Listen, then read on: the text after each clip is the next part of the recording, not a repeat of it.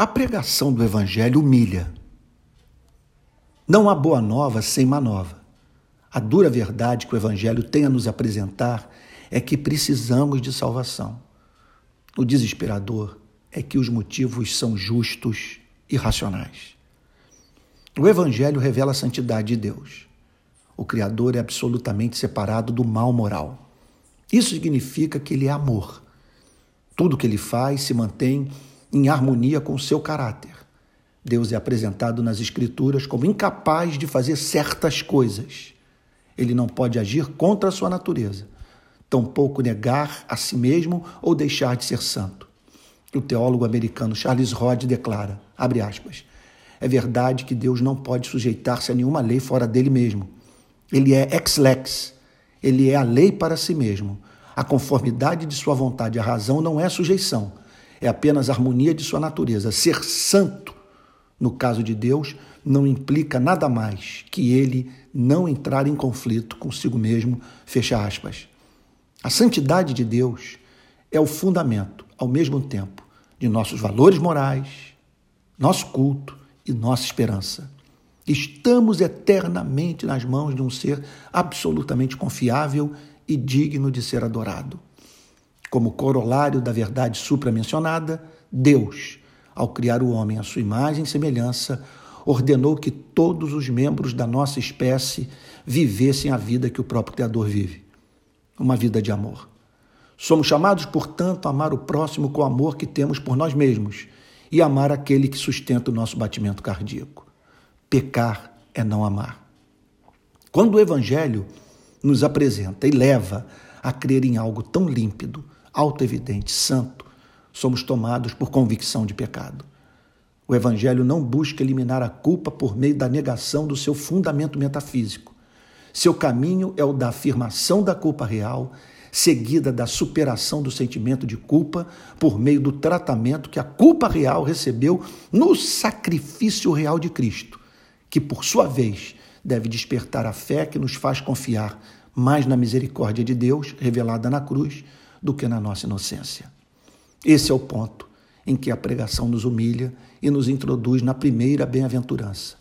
Bem-aventurados os humildes de espírito, porque deles é o reino dos céus. Humilde de espírito é aquele que viu os seus pecados à luz da santidade de Deus e também a beleza da revelação do caráter divino na sua santa lei. Trata-se de alguém constrangido de, diante do fato de, ao analisar sua vida pregressa, perceber que em não poucas ocasiões cobrou das pessoas o que ele mesmo não praticou. Queremos ser honrados, detestamos ser ignorados, esperamos solidariedade no nosso sofrimento. Contudo, desonramos pessoas, ignoramos sua vida e banalizamos sua dor. O pecado é uma doutrina empiricamente comprovável. As duas guerras mundiais o provam. Isso tudo gera lágrimas. Essa é a razão da segunda bem-aventurança ser a lágrima do arrependimento. Bem-aventurados os que choram, porque serão consolados.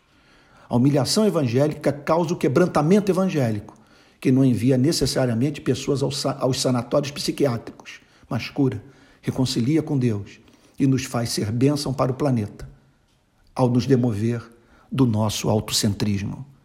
O choro provocado pela aplicação do Evangelho pelo Espírito em nosso coração é causado pela dor da contrição. A tristeza que acompanha essa experiência não é provocada pela percepção de que a prática pecaminosa destruiu a saúde, a profissão, o casamento ou a reputação. Acima de tudo, o arrependimento produzido pela pregação do Evangelho resulta da percepção de que pecamos contra quem mais nos ama. Poucos entenderam essa verdade quanto Agostinho. Abre aspas.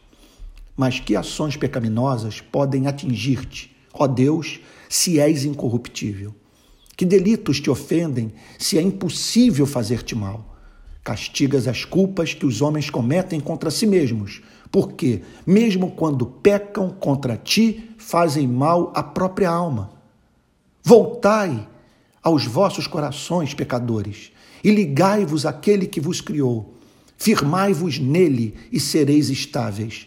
Repousai nele e terei paz. Por que ir à procura de sofrimento? Aonde quereis ir? O bem que amais procede dele, mas só é bom e suave quando para ele é dirigido. Torna-se justamente amargo, porque, se abandonamos a Deus, torna-se injusto amar aquilo que dele, dele deriva. Fecha aspas.